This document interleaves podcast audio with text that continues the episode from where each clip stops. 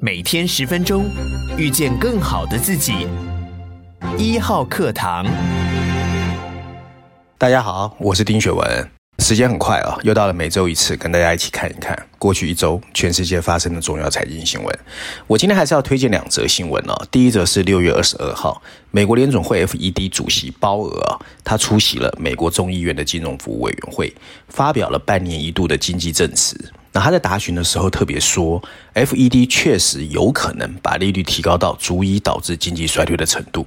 大家要注意，这是他迄今为止第一次对经济衰退最明确的表态。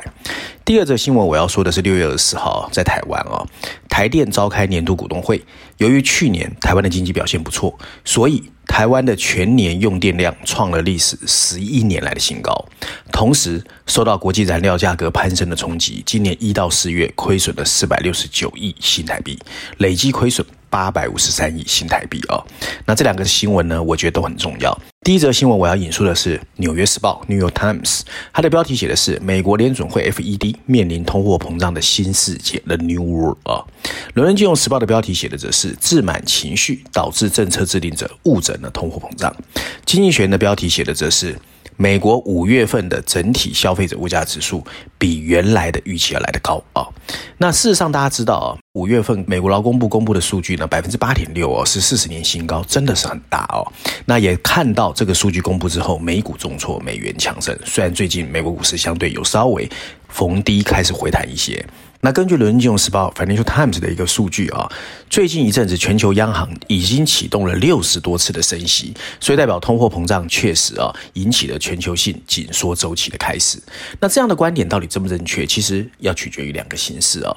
第一个就是各国的央行还有金融当局啊，到底态度是什么？第二个是未来的物价到底会怎么走啊？我们先讲第一个啊，其实现阶段呢，全球很多不利宏观经济发展的形势确实挥之不去。五月底，美国总统拜登和联准会的主席鲍尔，还有美国财政部长会面啊，里面特别强调他会把。克制通货膨胀当做最重要的工作，而且会给联准会独立决策的空间。那拜登也知道，现阶段呢，如果通货膨胀解决不了，会影响美国民主党在今年年中的期中选举。然后呢，在这样的情况之下呢，现在各国的执政当局其实都是两难的，因为你如果升息太快，可能会呃造成经济衰退；可是你不升息，通货膨胀又压不下来，那怎么办？所以呢，我们也希望鲍尔在这样的情况之下，真的能够认真去面对通货膨胀要怎么解决，甚至不要发生。经济衰退，那讲到未来的这个物价走势会怎么说呢？那基本上呢，取决于三个因素。第一个当然就是俄乌战争。事实上到现在为止，俄乌战争看不到尽头。那看起来乌克兰本来应该要求和，可是乌克兰的总统泽连斯基呢，好像在有北约跟西方的支持之下呢，动作也越来越强硬。可是比较吊诡的是，俄罗斯好像也准备打持久战。那这样下来的话，对全世界能源跟价格的压力当然就很大，而且对全世界通货膨胀就会火上加油。第二个，当然就是美国对中国的脱钩战略呢，放心未艾。到现在，中美对峙呢越打越凶。那当，整个呢所谓的中美对峙是从川普开始，可到拜登以来完全没有 release，所以这样也会影响全世界所谓物价啊。因为大家知道，中国工厂确实是过去二十年我们可以享有品质不错、价格又很便宜，但都是来自中国的 manufacture 啊。第三个就是美国量宽 QE 政策长期以来累积的通货膨胀压力，现在开始释放，还有多大能量？还会释放多久？说实在，没人看得懂。那以上三个因素呢，在可见的未来呢，看起来通货膨胀其实压力还是蛮大。所以，到底通货膨胀要怎么解决？我相信各国政府现在压力都很大。那上个礼拜，全球央行纷纷对货币政策做出最新决策。美国升息三码，各国的动作当然不一定。那日本是唯一决定不调利率，台湾都升了半码啊。所以呢，其实通货膨胀到底要怎么做？现在对大家来说，就像是台湾的央行总裁杨金龙说的，非常艰难的决定。那为什么艰难呢？因为你升息不够的话，就没办法压制通货膨胀；升息太多，经济衰退，那怎么办？所以呢，台湾的央行也列出了下半年影响台湾经济的因素有四个。第一个，通货膨胀的压力还是很大，而且需求可能续降，所以这是一个重要的考量因素。另外，第二个是主要经济体到底会不会持续紧缩的货币。第三个是中国大陆的振兴经济有没有效？可是最后一个因素也是杨金龙认为唯一台湾可以操作的，其实就是内需哦。怎么刺激内需，或者是边境管制的开放时程是怎么样？这可能对央行来说是非常重要一个考量因素。事实上呢，台湾国内的物价还在持续升温，但央行这一次只升息半码哦，为什么很艰难？因为相对有限的升息幅度可能无助于控制通货膨胀，但也可以给国内经济多一些机会。在外冷的预期之下，内温甚至内热，当然就不能只靠央行，要靠什么振兴方案？那事实上，立法院曾经通过一个所谓的防疫纾困振兴特别条例，到期日是明年六月，那代表说还有一定的时间。那里面的一千三百亿的预算里面呢，一千两百亿要跟防疫有关，那最少还有一百多亿可以用，所以政府确实要开始施力。那另外呢，这波疫情从四月中爆发以来，其实内需产业是有冲击的。四月份的营业额 retail 下降了百分之五点八，所以确实也开始了要把钱用在刀口上，怎么来振兴我们的内需？我当时建议说呢，其实台湾政府应该赶快展开振兴方案，因为疫情看起来台湾哦有从高原回落的迹象，不过很多内需产业其实非常辛苦，那通货膨胀的压力又大，那疫情又不是真的松解，那到底怎么样让大家有消费或者是资本支出的这个意愿？其实我觉得政府要负担很大的压力。那当这几年呢，台湾的外销表现还不错，不过美国经济陷入停滞，所以代表台湾的经济今年肯定也会有压力。所以怎么做好这一个政策，维持啊内需一定的温度，要靠台湾政府 smart way 啊。第二则新闻，我首先要引述是《经济学人》，它的标题写的是：尽管他们让各国政府疲于奔命，但存在供应安全和气候安全之间的冲突仍然必须要解决。Bloomberg 的标题写的是：澳大利亚电网的崩溃对全球能源其实都有启发的哦。第三个是台北 Times，就是民进党、国民党可能在月底要针对电费调涨展开攻防。那对于今年到底台电会不会亏损超过一千亿啊？台电的代理董事长曾文生表示，要看电费到底最后怎么决定。还有国际燃料价格到底会怎么走？那台湾呢？其实不管怎么样，也终于要面对全球能源危机跟台湾缺电的严肃问题。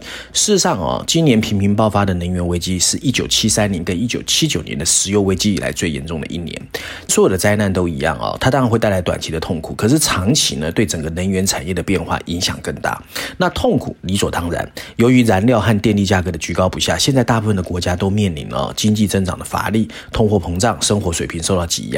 还有越来越激烈的政治反弹，不过长期的后果就充满了不确定性哦。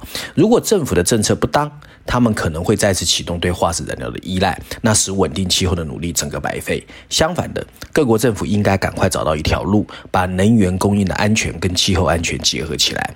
那台湾的经济部六月底呢召开的这个会议，就会影响整个台湾能源产业的一个未来发展。那它到底是采取动账哦来照顾民生，还是合理反映成本，让市场机制发挥功能？那就其实是台湾非常重要的重中之重。不过呢，我们都知道，在选举压力之下哦，很可能会选择照顾民生。因为事实上呢，台湾已经冻涨了很久。当年马政府啊两次大涨油电价格，民怨连连。那现在的蔡政府肯定会小心翼翼，也因此从二零一八年四月到现在，已经连续八次放弃调价的攻势而冻涨电价，这已经创下了台湾历史上最长的冻涨期间。如今呢，全球供应链不稳，还有俄乌战争，还有所谓的呃财政纾困刺激之后刺激的需求，所以通货膨胀的压力呢，在现阶段反映在各国的经济发展上面，这个时候是不是可以有一些不同的考虑啊？其实是合理的啊。但是呢，我们也知道今年又要选举啊，所以台湾很难说。那有几个我们要注意的一个社会成本影响面，很多人可能不知道，台湾几乎都是靠进口能源。可是台湾的工业用电的价格是全球第六低，这是一个不可思议的现象。那电价对一般老百姓来说，三十年来几乎纹风不动，那也会有浪费的情况发生。所以这是台湾必须面对的一个难题。其次呢，目前电价的动涨造成的亏损，要靠台电的电价平稳基金，而这个基金是八百多亿，现在几乎没有了。那台电目前的净值是三千亿，到今年四月累计亏损八百五十三亿。如果完全认列，那核四报废带来的资产减损，台电几乎会破产，所以台电也面临一个营运的一个艰困的压力啊、哦。那另外呢，台电可以在这么艰难的情况下苟活，还是有很多严重的问题。第一个，它到底有没有能力做出良善的维护，让电网断电的情况不会发生？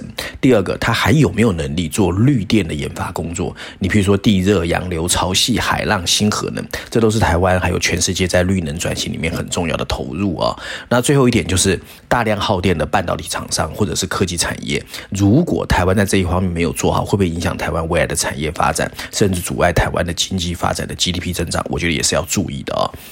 那其实呢，让市场机能运作，适当反映成本，也不见得一定会冲击民众的生活。那重要就是什么呢？你要把政策说清楚，分阶段执行，或者分对象区别调整。总而言之，台湾已经到了要严肃面对能源危机的一刻。我们也让希望台湾人走出困局啊。那照例，我今天还是要推荐经济学人的封面故事哦。这一期的封面设计形象感十足，你会看到，在一个好像是气候很不好的昏黄暮色中，有一大片的风力发电机被巧妙地嵌入了 the right way to fix energy crisis，解决能源危机的正确方式。没错，今年频频爆发的能源危机是一九七三年和一九七九年的中东石油危机以来最严重的一年。那所有的灾难都一样，会有短期的痛苦，可是，在长期会对整个国家的能源产业产生很大的变变化。痛苦当然，由于燃料和电力价格的居高不下，大多数国家都面临着经济增长乏力、通货膨胀、生活水平受到挤压，以及越来越激烈的政治反弹。不过，长期的后果就充满了不确定性。如果政府的政策不当，他们可能会再次启动对化石燃料的依赖，从而使稳定气候的努力白费。相反的，各国政府必须依循一条能够将供应的安全跟气候安全结合起来的经济之路。经济学在这一次的封面故事加上六篇所谓的科。技季刊里面有向我们阐述整个情况的最新发展。那如果有兴趣的人，我是建议哦，可以把这本杂志买来看一看。能源危机确实是二零二二年我们不得不面对的严肃议题。